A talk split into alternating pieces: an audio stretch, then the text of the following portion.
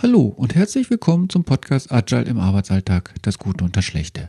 Heute Theorien und Mythen mit der Frage, braucht man Projektmanagement in agilen Projekten und mit viel Aufregung zu vielen Vorurteilen. Mein Name ist Olaf Kreck.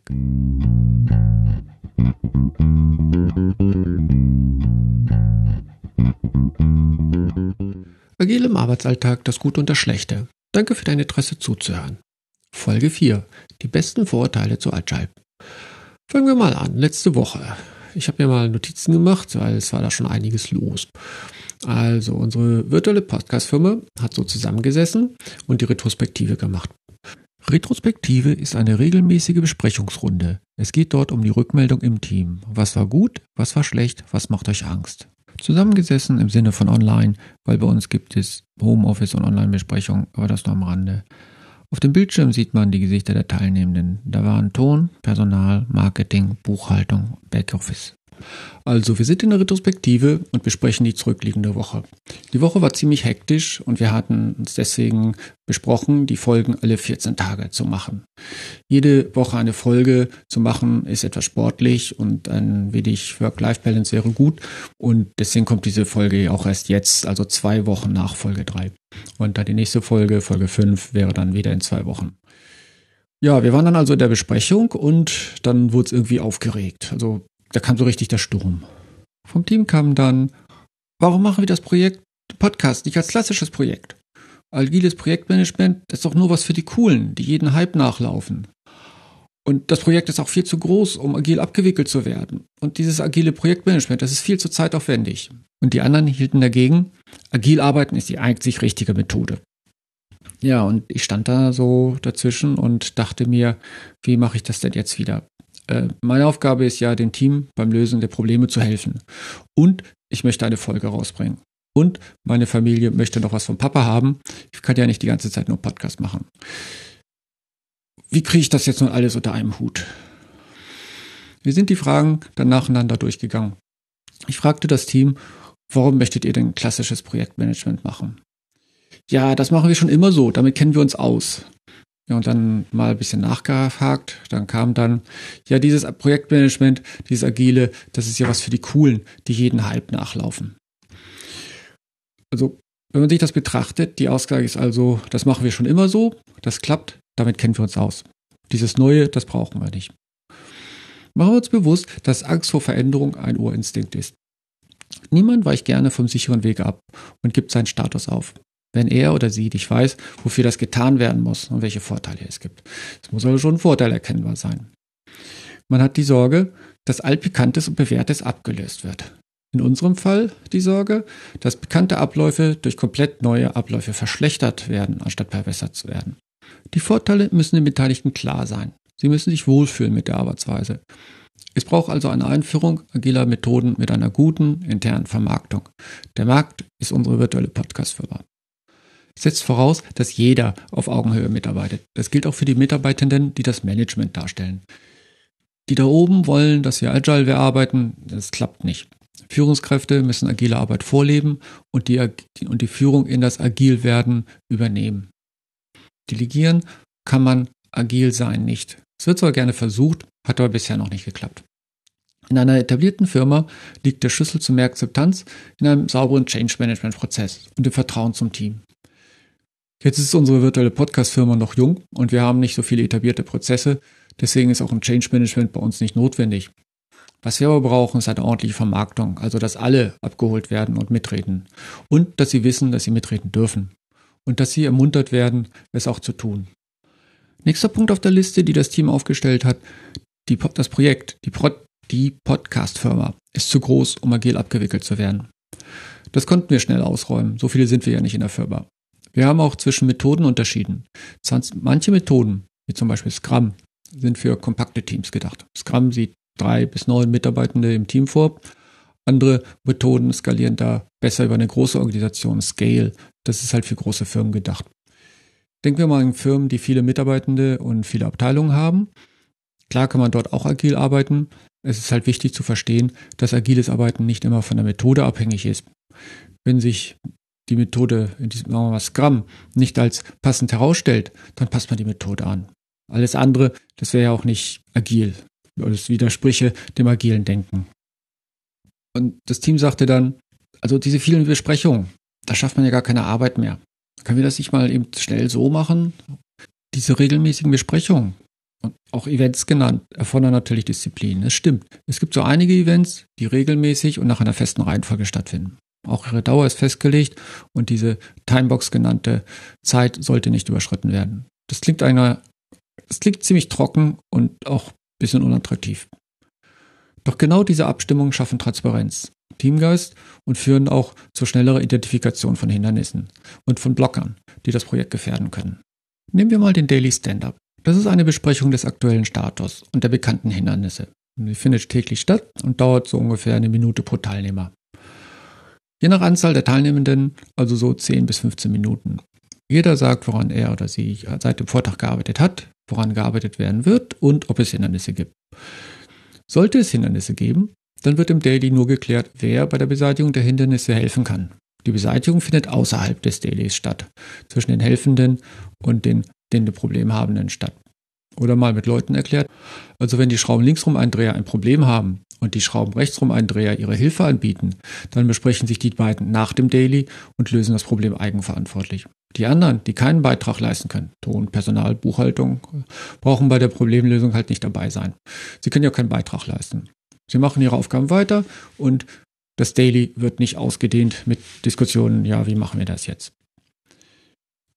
Anders als in Projekten, die im Wasserfallmodell, also klassisch, abgewickelt werden, kann durch die Eigenverantwortlichkeit des Teams mit agilen Projektmoden viel schneller und auch schlanker reagiert werden und nachjustiert werden.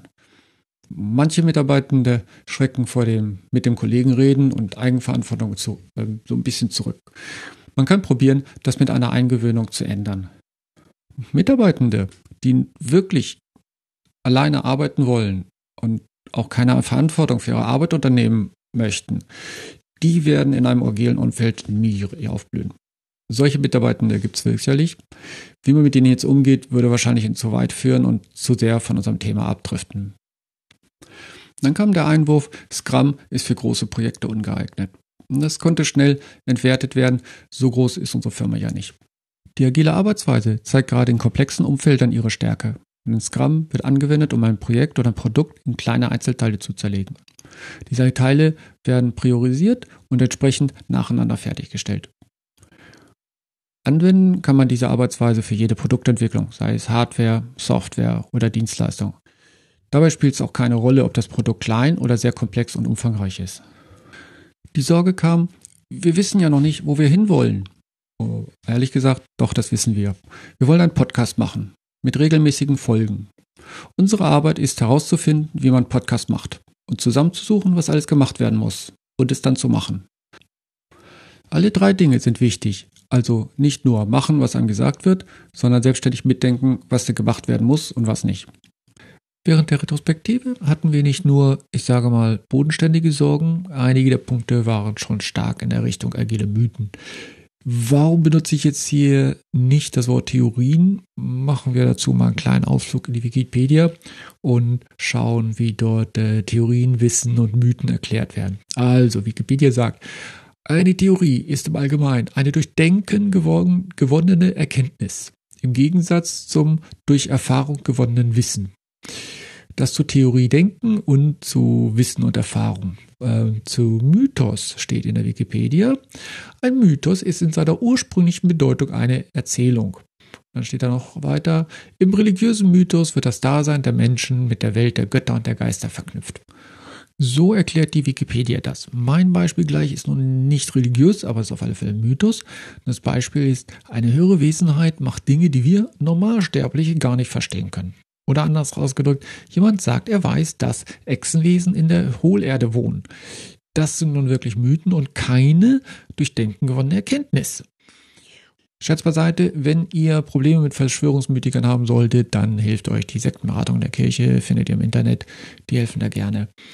Ähm, ja, wo bin ich gewesen? Sorry für das Abdriften. Wo wollte ich hin? Ach so, warum sind das keine Theorien, sondern Mythen? Agile Mythen, genau. Also, agil zu arbeiten ist die einzig richtige Methode. Das ist Mythos und einfach nicht richtig. Agil zu arbeiten eignet sich bei manchen Projekten und bei manchen Produkten vielleicht besser als andere Methoden, aber nicht jedes Unternehmen kann agil arbeiten. Manchmal passen die organisatorischen Strukturen oder die Kundenanforderungen nicht zum agilen Denken. Da bringt es auch nichts, ohne Rücksicht auf Verluste irgendwie agile Methoden einzuführen zu wollen. Es wird nur Frust entstehen. Die Methode wird verflucht und irgendwann wird das Scheitern bekannt gegeben. Wenn Strukturen und das Umfeld nicht zu agil passen, da sollte lieber auf klassische Methoden gesetzt werden. Nächster Mythos. Agile Projekte brauchen Projektmanagement. Wird immer wieder gerne gepredigt und dann wird versucht, agile Projekte unter klassisches Projektmanagement zu stellen. Das ist nicht notwendig.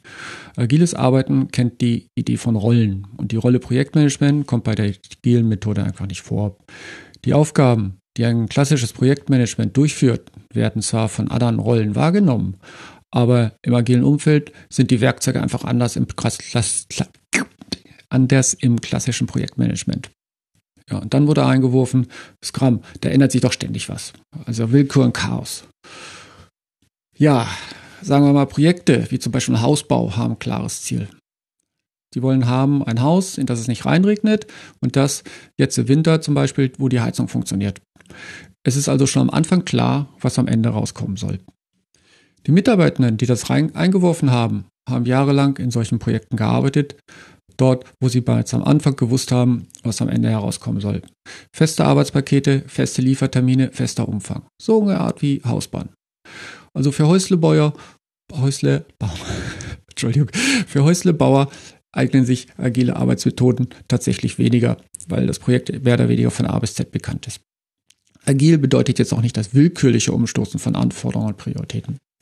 Aber wenn das Ziel nicht klar ist und das Projekt sich eigentlich erst den Weg suchen muss, dann sind agile Methoden wirklich unschlagbar. Dass sich Anforderungen ändern, kommt vor. Das bedeutet nicht, dass die vorherigen Anforderungen falsch waren. Es bedeutet, dass mit dem Wissen und Erfahrung, die wir heute haben, die Anforderungen heute anders aussehen als damals, zum Beispiel letzte Woche, letzten Monat. Wir lernen immer dazu und sammeln immer neue Erfahrungen. Das spiegelt sich auch in der Art der Arbeit wieder. Und damit passen wir die Arbeit den neuen Anforderungen an. Ja, und dann kam, bei agilen Methoden weiß ich nicht, was ich wann bekommen werde und was es kosten wird. Nun ja, bei klassischen Methoden eigentlich auch nicht. Und ich mache jetzt keine Flughafenbauwitze. Das magische Dreieck, das Kosten, Inhalt und Zeit in Beziehung bringt, ist für beide, also für agile und klassische Methoden gültig. Die Annahmen, dass Kosten, Inhalt und Zeit fix sind, also fest, ist nicht korrekt. Es gibt ein paar Werkzeuge, mit denen man bei agilen Methoden sehr gut planen kann, was man bis wann bekommt.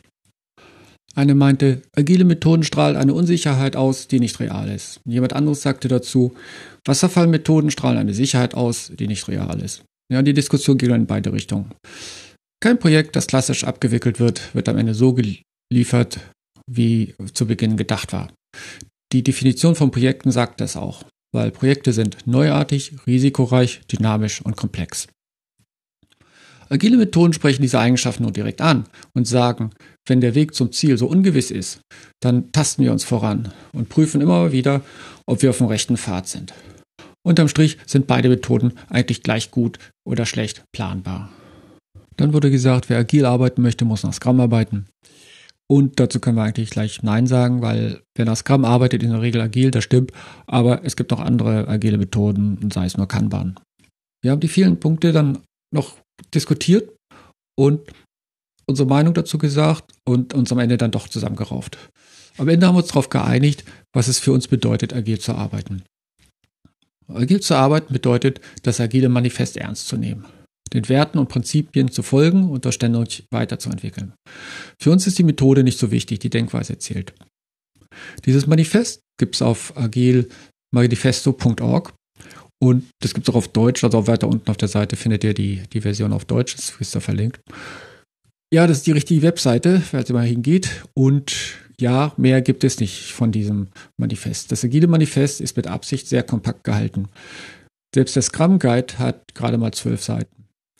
Das PMI-Handbuch, also PMI für klassisches Projektmanagement, hat 600 Seiten.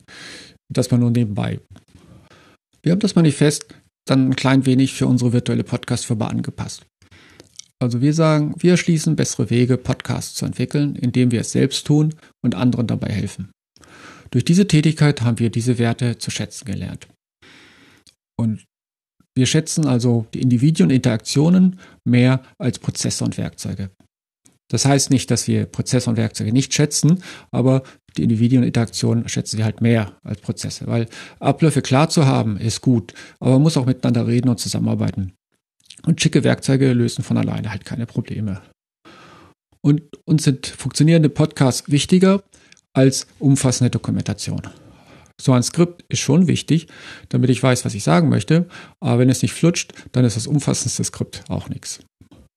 Und die Zusammenarbeit mit den Hörern ist mehr wichtig als Vertragsverhandlungen. Es gab jetzt einiges an Diskussionen im Team, weil Verträge mit Zuhörern haben wir jetzt ja nicht. Im Original steht in dem Manifest da auch äh, anstelle von Zuhörern Kunden und mit Kunden hat eine Firma üblicherweise Verträge. Unsere Diskussion ging dann auch die Richtung, dass auf alle Fälle die Zusammenarbeit, die, die Zusammenarbeit mit euch Hörern wichtig ist. Und es ist uns wichtig, das reagiert auf Veränderungen und das ist uns auch mehr wichtig als den, das Befolgen eines Plans. Wir können zwar planen, aber nicht alle möglichen Veränderungen im Vorfeld vorher wissen. Also machen wir die bewusste Entscheidung, auf diese Veränderung, wenn sie denn kommt, zu reagieren und zu schauen, ob der Plan angepasst werden muss.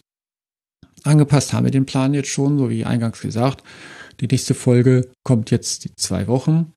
Weil jede Woche eine Folge fertig zu machen, ist mit den ganzen Umständen äh, im richtigen Leben gerade etwas herausgefordernd. Ähm, Tochter zum Beispiel möchte auch etwas von Papa haben und mit einer Folge alle zwei Wochen klappt das dann schon ein bisschen besser. Was ihr alle 14 Tage dann auch bekommt, ist die Aufgabe. Es gibt ja in jeder Folge eine Aufgabe, die ihr freiwillig machen könnt, wenn ihr mögt.